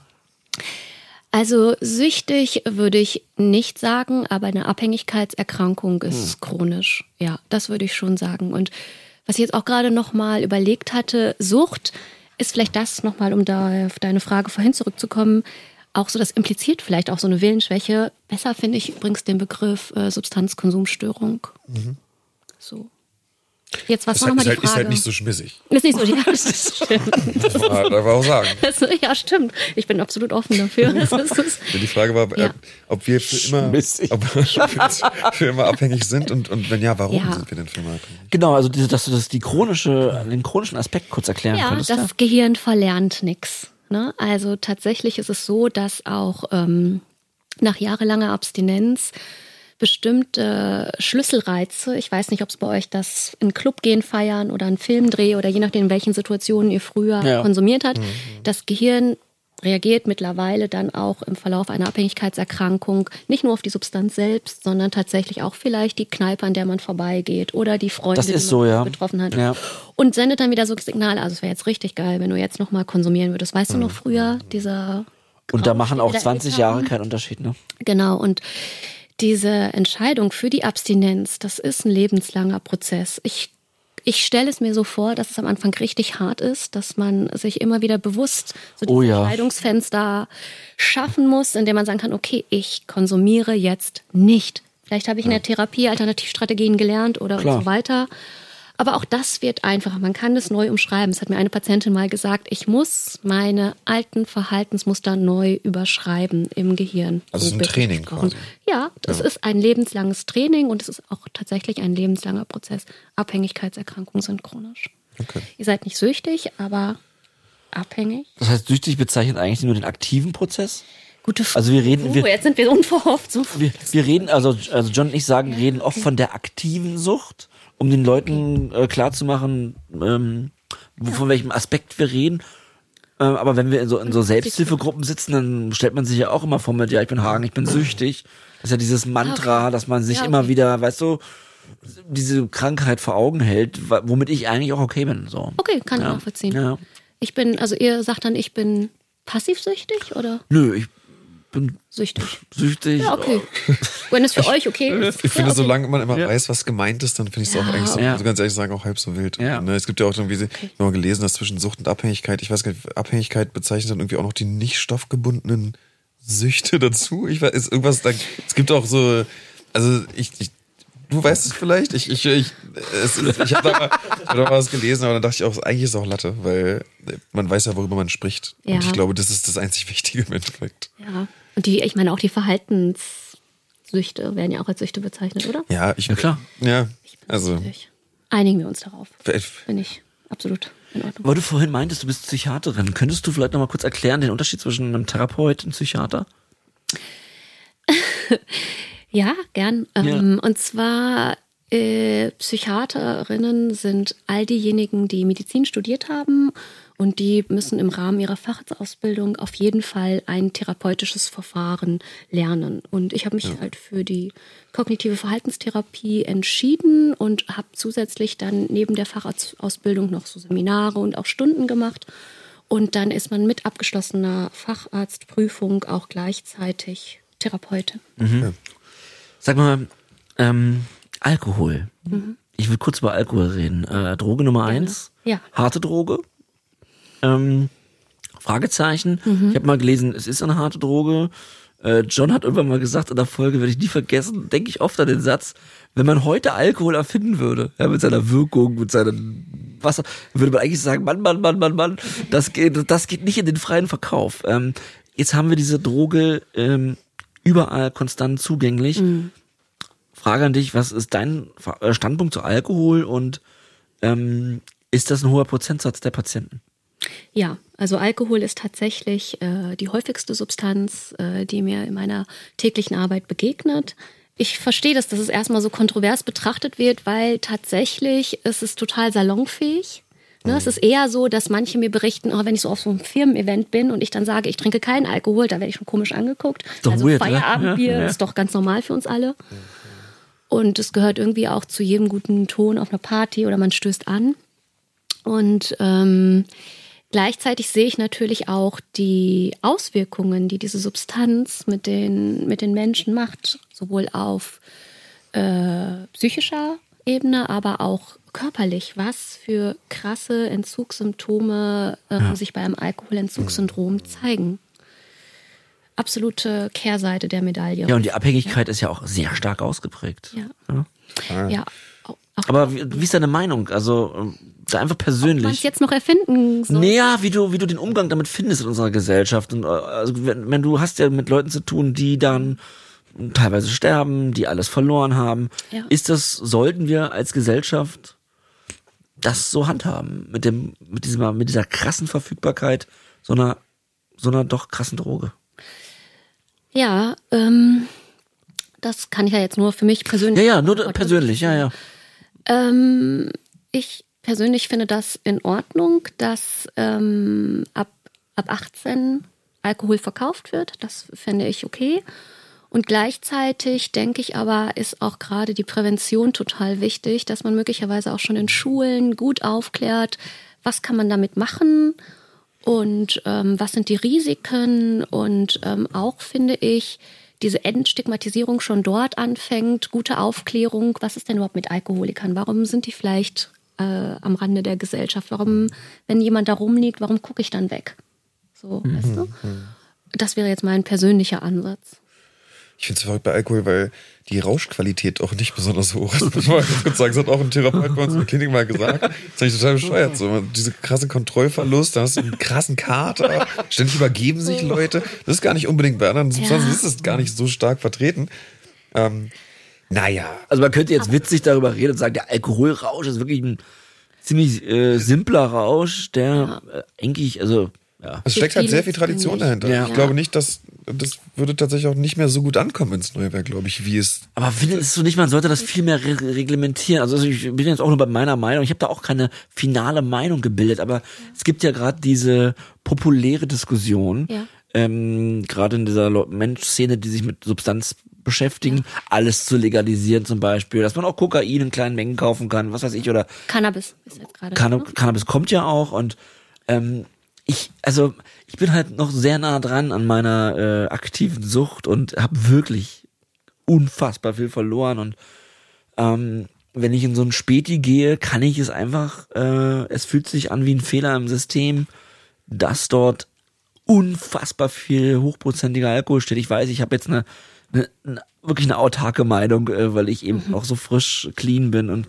dann ich verstehe die Welt dann manchmal nicht, ja, dann dass so viel getrunken wird und ähm, das, na klar, hast du recht, Aufklärung und so, aber ist das denn wirklich, ist das, sollten wir als Gesellschaft so viel konsumieren? Äh, sollten wir nicht viel mehr reglementieren, wo es den gibt, wer den wann wie kaufen kann und wie viel? Sind wir, wären wir dann nicht eine bessere Gesellschaft oder sind wir die bessere Gesellschaft, wenn wir alles frei zugänglich machen? Ja. Krasse Grundsatzdiskussion jetzt hier losgetreten. Here ja, we go. Mega spannend. Okay, also ich positioniere mich so, dass ich ja schon gesagt hatte, ich finde es in Ordnung, dass ab 18 Alkohol ausgegeben wird und auch, dass es schon an verschiedenen Orten verkauft werden kann, ähm, weil ich auch mir das nicht gut vorstellen kann, dass man noch krassere ähm, Regeln und Reglementierungen einführen kann, ohne in die Autonomie und Selbstbestimmung. Ja, Prohibition hat ja auch nicht funktioniert. Das ist ja, ne, das wissen wir ja natürlich. Das geht ja. dann direkt auf Widerstand, ja. wenn du es komplett zum Beispiel verbietest. Ja. Und ähm, ich glaube, es, es, es kann nur so einen Mittelweg geben. Ne? Mit einer gewissen Reglementierung und auf der anderen Seite Aufklärung. Aber es ist. Und wie siehst du das mit anderen Substanzen? Sollten wir in einer Apotheke Kokain kaufen können? Auf Rezept oder ich weiß gar nicht, wie da überhaupt die Überlegung ist, dass man das frei kaufen kann, aber es gibt ja diese Bewegungen, die, die sich dafür einsetzen. Ja, also meine, meine persönliche Meinung ist nein, aber sagt ihr mal, was denkt ihr dazu? Also ich finde es, ich finde es gibt einfach auf, auf beiden Seiten sozusagen genug Argumente, dass man sagen kann, ja, das ist eine legitime Meinung. Also einerseits finde ich es total legitim, dass man sagt, warum darf der Staat mir sowas überhaupt verbieten. irgendwie eine, eine, existente Substanz, die nicht jetzt irgendwie sozusagen eine Waffe ist, äh, äh, zu erwerben. Ja. So auf der anderen Seite ist es genauso legitim zu sagen, ey, das zerstört halt super viele Menschen, lass uns das krass reglementieren. Ich finde das sehr schwierig. Ich finde es so ein bisschen wie mit Meinungsfreiheit, so im Vergleich zum Beispiel Deutschland zu den USA. So kann man, darf man einfach alles sagen, was man will. Wer soll es mir verbieten? Mhm. Oder müssen wir bestimmte Sachen verbieten, um einfach weil es Leute verletzt gesellschaftlich genau dafür ja. zu sorgen, dass, mhm. dass es gut funktioniert. Von daher, also ich bin froh, dass ich keine Entscheidung treffen muss, was das angeht. Ich finde, es gibt äh, sehr viele gute Argumente auf beiden Seiten. Okay. Ja, ich bin da glaub, noch im Moment sehr ähm, dagegen. Äh, muss ich ehrlich sagen. Für mehr Regeln. Ich wäre für, also natürlich auch für mehr Regeln, natürlich ja. nicht auch nicht verbieten, aber dass man irgendwie den Erwerb einschränkt, dass ich nicht mit 18er 10 Flaschen Wodka kaufen kann, zum Beispiel auf einmal. Also das ist doch Quatsch. Ja, dann gibt's halt irgendwie Kriminelle, die dir halt die zehn Flaschen Wodka dann ja, du hast, ja, man hängt ja, daran, keine Ahnung. Ist nur so ein, mehr Geld in, ist nur so ein Bauchgefühl, weil ich denke, es macht so viele Leute kaputt. Ja, absolut. Ich meine, ich habe gelesen, äh, acht Millionen Deutsche haben ein kritisches Verhältnis ja, mit Alkohol. Ja, habe ich auch gelesen. Acht Millionen, das ist jeder Zehnte. Das ist halt krass. Ich glaub, hat ein problematisches Verhältnis, wenn er nicht sogar schon süchtig ist. Und das erzählen mal die Menschen durch. Jeder Zehnte, das ist also, das ist, krass, ja. das ist ja nicht irgendwie ein kleines Problem. Ich, ich glaube, es ist einfach ein Thema, wo emotional ganz klar ist, dass man sagt, eigentlich müssen wir da mehr schützen. Aber wenn man dann sozusagen in die Praxis geht, da ist es dann sehr schwierig, das tatsächlich umzusetzen. Oder ja. dann merkt man ja, okay, da gibt es dann schon Probleme. Aber emotional ist es ja klar, dass eigentlich natürlich so viel Schutz für den Menschen wie möglich sein sollte. Ja, aber ich finde auch wichtig, nochmal zu sagen, Schutz und Fürsorge versus Autonomie und Selbstbestimmung. Ja, hat beides, ne, wie gesagt, absolut, ja. Wie findest du das eigentlich, wenn du die Lebensgeschichten immer hörst von den äh, Betroffenen, denen du zusammenhängst? Ist das, das sind doch meistens immer Geschichten, die ähm, und das unter die Haut gehen. Mhm. Auf jeden Fall. Gerade bei dieser Erkrankung. Das sind ja, ja. immer richtig krasse Geschichten. Ja. Also so habe ich das wahrgenommen in jeder Gruppe. Also die Individualitätsausmaße äh, der schlimmen Geschichten sind wirklich traurig oft. Ja, auf jeden Fall. Es ist jetzt natürlich nicht nur auf die ähm, Substanzkonsumstörungen runterzubrechen, sondern tatsächlich alle Patientinnen in der Psychiatrie, die ich habe, bringen ja. ihre Geschichte mit. Und es ist aber auch so, dass ich das, mm, ich habe da riesigen Respekt vor, dass die das so frei erzählen, was die erlebt haben. Und ähm, ich mag Menschen, ich interessiere mich für die Geschichten und es ist immer irgendwie was, was dahinter steckt. Und ähm, unser Job ist es halt einfach, mit ihnen gemeinsam zu arbeiten. Okay, was ist denn jetzt es, ist, es geht immer um Problemlösung. Was ist das Problem und was könnte das Ziel sein? Okay, und wenn das ihr Ziel ist, wie kommen wir da jetzt gemeinsam hin? Und ähm, ja, diese Geschichten, die sind schon so, dass ich das ähm, gut von meinem Privatleben trennen kann. Wenn du meintest gerade, die gehen Ja. unter der Haut, ja, Ja. das stimmt. Das ist aber eher sowas, dass ich was auf kognitiver Ebene verstehe. Ich tauche jetzt nicht emotional mit ein, sondern ich Klar, ist ja auch dein Job, ne? Ja. so eine kognitive Empathie. Ich kann das verstehen, wenn sie das und das erlebt haben, dass sie deshalb so und so gehandelt haben. Das heißt aber nicht, wenn jemand zu mir kommt und weint oder voller Scham ist, dass ich dann gleichzeitig auch weinen muss. Ja. So überhaupt nicht. Sondern da ist einfach die Professionalität natürlich mein Job. Ist es, ähm, äh, dauert es, bis man das dann so erlernt, das auch so zu trennen? Oder ist es, äh, Ja, also ich würde tatsächlich ähm, ganz krass sagen, wenn man das nicht kann, ist es schwierig in dem Job einfach auch zu arbeiten. Und es, es ist klar, dass man damit umgehen lernen muss, aber das bekommen wir auch alles im Rahmen der Ausbildung äh, mit. Wofür ich echt sehr dankbar bin, dass man äh, auch das bespricht. Ja. ja, das glaube ich. Weißt du, was ich auch immer spannend finde, ähm, eben durch die auch die ganzen vielen Gruppen und wenn wir dann, äh, ist ja Teil der Therapie, ist ja auch immer seine Lebensgeschichte zu erzählen und Lebens- und Suchtgeschichte oder Konsumgeschichte und es ist doch verrückt, ne? Egal wie die Voraussetzungen waren, wie die Lebensläufe liefen, ähm, wenn man mit Süchtigen, ich benutze das Wort, ich finde es gut, äh, wenn man mit Süchtigen im Kreis sitzt, hat man sofort immer eine tiefe Verbundenheit, denn es, äh, äh, es sind, gibt einfach unfassbar viele Parallelitäten. Äh, wie nimmst du das auch so wahr, dass es einfach, es gibt diese Momente, die bei jedem gleich sind. Ganz unterschiedlich, aber weil das, das, hat bei mir auch so ein, ja, die Krankheit hat eben diese Symptome, diesen Krankheitsverlauf. Ja. Und da gehören einfach gewisse Dinge zu und äh, bei zehn Leuten, sondern auch bei zehn Leuten, das ist das dann auch so passiert. Wenn man irgendwann in so einer stationären Einrichtung landet, hat man einen Lebenslauf hingelegt, einen Suchtverlauf, einen Konsumverlauf, der unglaublich viele Parallelitäten aufweist und ich äh, finde das immer wieder krass. Kannst du mal so einen typischen Moment benennen? ähm, naja, Geld klauen von, von, von, Leuten zum Beispiel oder eben, ähm, naja, dieses ganz krasse weiter zu konsumieren, also mal ganz allgemein, weiter konsumieren, ob, obwohl man weiß, hat negative Folgen, was ja auch einer der WHO-Punkte ist. Ja. Äh, Das ist ja eine Gemeinsamkeit, die ähm, für einen nicht ähm, Substanzgebrauchsstörung erkrankten Menschen nicht, Ja, nicht, süchtig ist für mich ja, okay, nicht, nachvoll, nicht, na, nicht nachvollziehbar ist. Wieso mache ich immer wieder was, da haben wir auch vorhin drüber gesprochen, wo ich weiß, dass es mir schadet. Ja. Ja, John hat auch dieses Beispiel mit deiner Ex-Frau. Wenn du morgen noch mal konsumierst, verlasse ich dich. Und er hat konsumiert. Und das sind Erfahrungen, die Süchtige teilen. Ähm, Okay. Und ich finde das immer wieder heftig, dass eben diese Krankheit, ja, dass sie einfach manifestiert ist, dass es sie gibt, weil die Geschichten sich immer wieder ähneln. Also nimmst du das auch so wahr? Ja. Ja, auf jeden Fall. Also die meisten haben wirklich sowas zu berichten. Es sind entweder psychische oder auch soziale Umstände, belastende Lebensereignisse, häufig aber auch Stress auf der Arbeit oder innerhalb der Beziehung oder auch mit Freundschaften, ähm, wo es solche Situationen gibt. Auf jeden Fall, ja, teile ich total.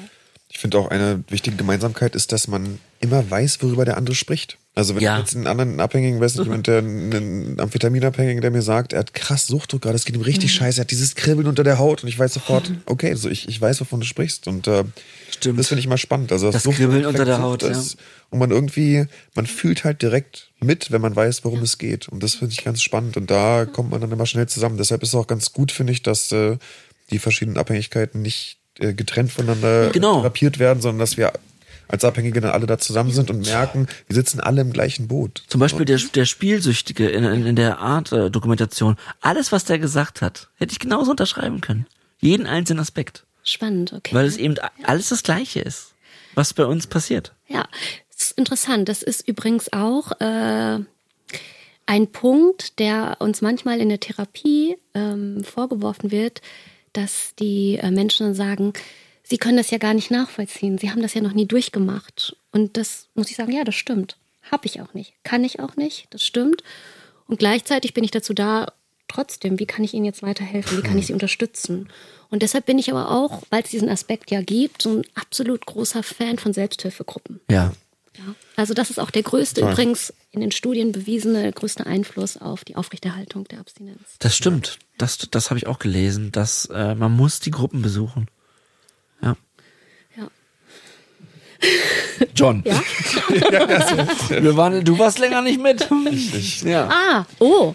Naja, also wir benutzen, besuchen, wir haben eine Gruppe, wo wir mal gemeinsam waren, äh, wohnte ein bisschen woanders, aber ähm, ja, äh, sorry, ich will nicht mit dem Finger auf dich zeigen, aber Ja, ist okay, machst du ähm, jede Folge. Es gibt, du musst, naja, du musst, ich, ich finde, er muss mehr in Ja, Gruppen genau. gehen. Ich finde, John muss ich mehr gehe in morgen in Gruppen. eine Gruppe. Ich habe heute Abend ein Date mit Philipp und morgen geht's in eine Gruppe. Sehr gut. Oder?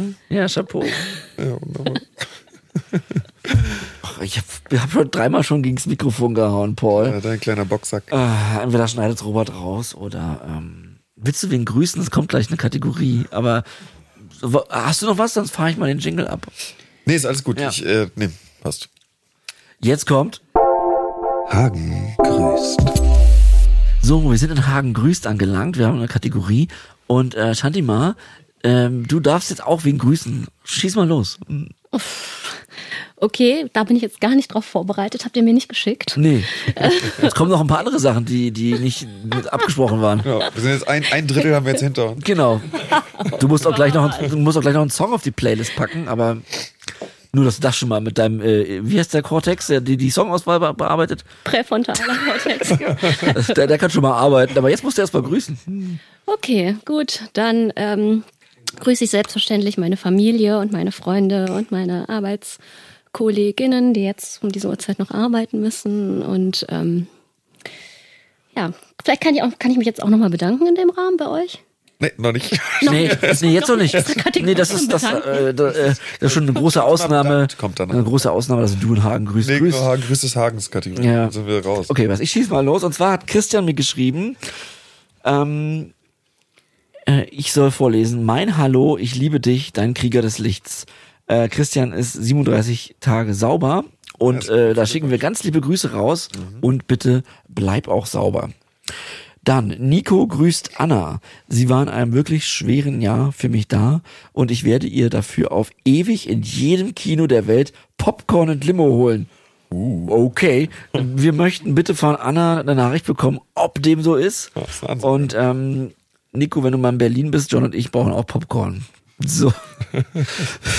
Felix aus, ähm, Felix grüßt Adam aus Bucko und ich soll sagen, Dankeschön. Marie-Sophie grüßt die Lara.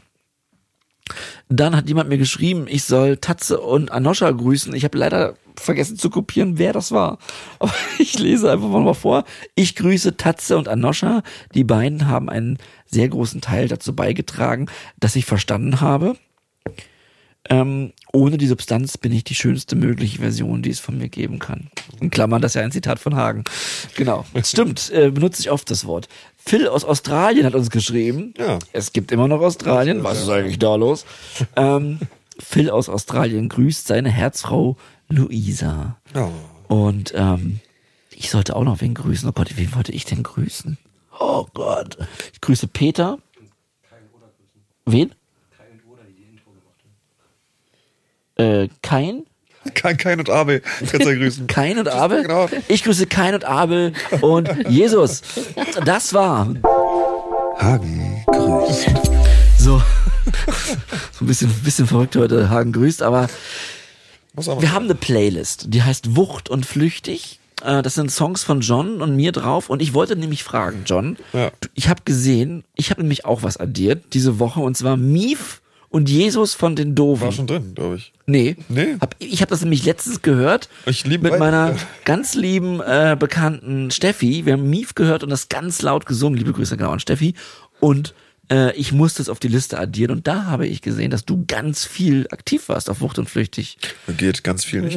B- Kannst du zwei, drei Songs vorvorher, die du, die du letztens erst addiert hast? Ja, was ich, ich weiß jetzt nicht mehr, was das war. Ich habe keine Ahnung, ich muss jetzt voll drüber nachdenken. Ich habe es einfach so nebenbei gemacht. Okay, Sag also mal, hast du es hast du's im Kopf? nein, ich, ich dachte, wir können darüber reden, was du addiert hast, damit Ich wir weiß es ein bisschen Werbung für unsere Playlist Ich, machen ich, weiß können. es, nicht, ich weiß es nicht mehr. Okay, peinlich. Ja, Ähm, es tut mir sehr leid, es tut mir sehr leid. wirklich, John. Ich habe keine Ahnung. Soll ich jetzt nachgucken? Ich dachte, du Guck kannst. nach.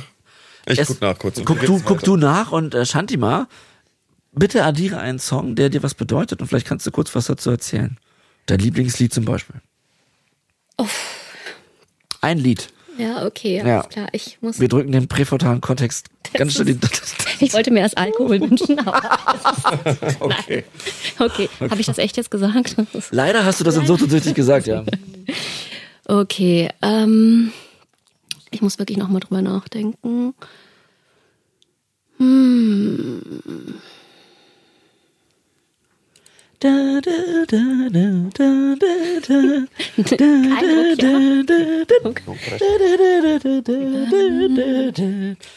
Die Musik von Jeopardy. Falls das noch jemand weiß. Ja, ich weiß es auch. Ist auch Ja? Ah, okay. Ja, da- Sehr gut. Auch Glücksrad. Um, Also komm, ein Lied stand immer. Also das, das dauert mir jetzt zu lange. ja, ich weiß es doch. Hagen, jetzt nicht so streng. Erst- Das ist schrecklich. Das kann doch nicht sein. Vorstellen, wie Das so wird mit ihm zu arbeiten. Ja. Ja. Na, das lassen wir schon so. Soll ich Kann ich kurz jetzt dazwischen einfach- ja, und dann bitte, hast, ja, okay, ja, also ich kann nämlich kurz auch reden, was ich hinzugefügt habe. Und so habe ich ganz viel Timbaland hinzugefügt. Genau. Muss natürlich sein. Jetzt erzähl doch mal die was alten, dazu. Nicht nur die alten guten Sachen von Timbo. Bester Mann. Was bedeuten die dir und weil so waren die? bedeuten mir, geile Beats bedeuten die mir. Ja, okay, dann. Timbaland ist einfach ein Top-Produzent. Dann von Stromae, ein fantastischer französischer äh, Musiker äh, mit ganz fantastischen Klängen und wirklich toller Musik und auch tollen, tollen Texten. Äh, genau. Und davor kommen dann jetzt schon so ein bisschen Toten Hosen und Ärzte-Sachen von, von damals. Ja, ja. Aber Stromae ist wirklich super und äh, Timbaland, ich würd, hoffentlich muss ich nichts dazu sagen. Das Okay. ja. Genau, und wie gesagt, ich habe äh, addiert die äh, Mief und die Jesus Ich von den liebe die Doofen. Doofen. Wir haben früher Die Doofen sind super, oder? Ja, ich habe auf der Hochzeit mit meinen vielen, vielen Geschwistern, haben wir früher mal auf Hochzeiten, ich baue dir ein Haus aus Schweinskopfsülze mit Das habe ich, das hab ich auch gehört, das können wir auch noch addieren, ja. Ja, super. So. Oh, der- Hoppala. Also nach langem Überlegen habe ich mich jetzt für Push It entschieden. Von Salt and Pepper. Alright.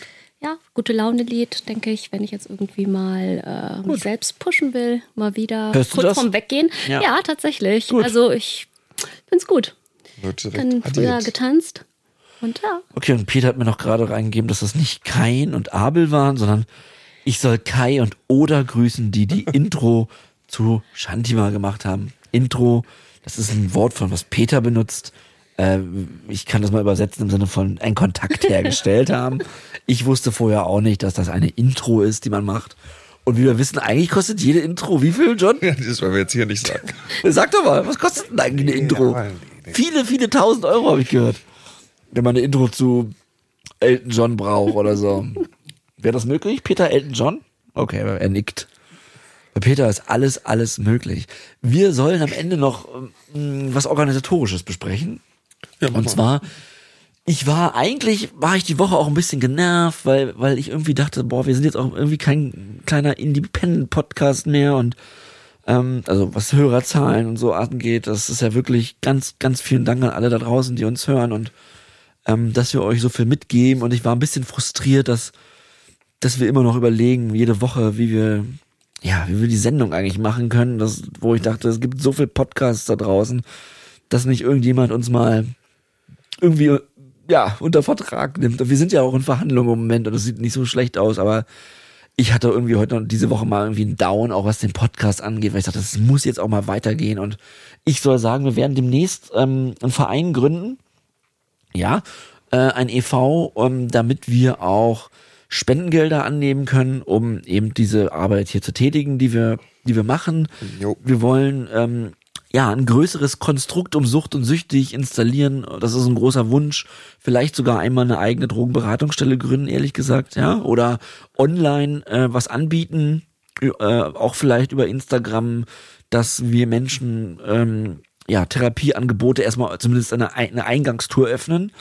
Da haben wir viele, viele Ideen und es ist einfach äh, mehr als, als eine wöchentliche Sendung für, für John und mich. Wir haben das Gefühl, wir sind irgendwie Teil einer Bewegung und das meine ich jetzt nicht äh, selbst beweihräuchern, sondern wir sind beide abhängig und sind durch die Hölle gegangen und wir möchten einfach so viel Menschen wie möglich das ersparen. Oh ja. Und ähm, deswegen, wenn wir bald einen Verein haben können, dann können Leute uns auch spenden, weil wir haben schon viele Nachrichten bekommen, wo können wir spenden, das ist im Moment noch nicht möglich. Wir haben noch keinen großen Vertragspartner gefunden, der uns produzieren möchte. Also müssen wir irgendwie weiter gucken, was wir machen und das sollte ich mal erwähnen. Und ähm, vielleicht machen wir sogar demnächst, obwohl ich mal gesagt habe, wir werden nie Werbung machen, ähm, müssen wir uns dort äh, korrigieren und anpassen. Vielleicht wird es Produkte geben, äh, hoffentlich seid ihr da draußen nicht sauer, Da müssen John und ich vielleicht einmal kurz drüber reden. Das kennt ihr ja aus anderen Podcasts. Ja, was werden auch nur Produkte sein, hinter denen wir dann auch stehen. Wir Ja. jetzt nicht wahllos irgendwelche Aber Quatsch ihr wisst alle da draußen, wie die Welt funktioniert und ähm, wir sind da auch nicht vorgefeit. Äh, natürlich machen wir nicht Werbung für schlimme Produkte und aber es wird zu uns passen und aber wir, ja, wir müssen halt auch irgendwie hier Dinge bezahlen. Wir haben Mitarbeiter, ähm, Studio, Tontechniker, Mischung, Mastering. Der Podcast wird sehr professionell produziert und das soll auch so bleiben und ja, das wollte, das sollte ich nochmal sagen. War das so richtig? Okay, gut. Ja. John, dann würde ich gerne noch wissen, wie du die nächste Woche angehst. Ist das jetzt immer so eine Ja. ja, sorry. Nicht, Da kann ich die nächste finde. Woche abfragen. Das ist sehr schön. Ähm, ja, weiß ich, also wir haben erstmal, wird relativ viel gearbeitet, glaube ich, jetzt erstmal Ja. die kommenden Tage. Ja. Äh, da freue ich mich sehr drauf. Ich bin, glaube ich, eine Stunde früher da lieber, bin im Endeffekt wahrscheinlich dann zehn Minuten früher da, ist auch gut. Ähm, ja, ansonsten ist für mich einfach viel, viel Wohnung, viel Organisation. Ähm, es kommen jetzt noch ein paar Möbel diese Woche ran. Ähm, und äh, ja, ich werde versuchen, mein, mein direktes Umfeld so zu gestalten, dass ich und äh, meine mir nahestehenden Personen, dass wir uns alle wohlfühlen können.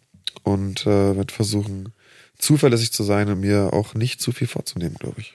Das klingt doch gut. Ich nehme mir ähnliche Dinge vor. Das hast du jetzt aber leicht gemacht.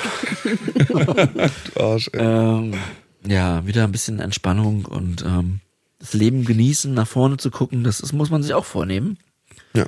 Äh, wie gehst du die nächste Woche an, Shantima? Ja, ich bin durchgeplant. ne? Ja? Ja. Du arbeitest sehr viel. Ja, ich arbeite. Kannst du kurz sagen, was das so für Zeiten sind? Darfst du ja, das das öffentlich? ist ja von 8.30 Uhr bis 17 Uhr. okay. Ich danke dir für dieses ganz, ganz nette, liebe Gespräch. Ja, vielen, vielen Dank. Und danke, dass ich hier sein durfte und für eure großartige Arbeit mit dem Ziel, die Entstigmatisierung der Süchtigen voranzutreiben. Mega cool. Okay. Ähm, wir haben eine Tradition. Du wirst gleich sehen, was wir sagen. Und da du, du kannst dich, du könntest, wenn du möchtest, kannst du dich dem anschließen. Denn John, wir verbleiben mit einem. Ja, wenn ich erstmal so eine Abmod machen. Ach so, stimmt. Oh Gott. Gott, Hagen.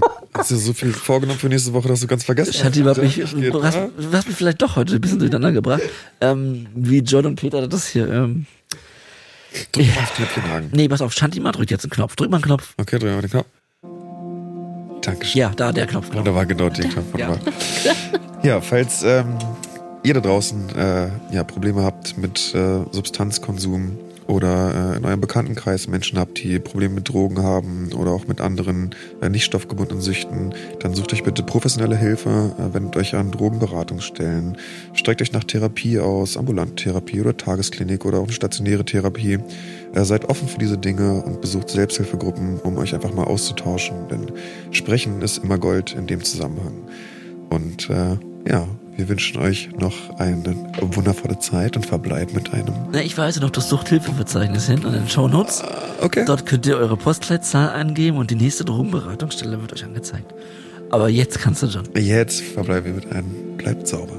Bleibt sauber. Bleibt sauber.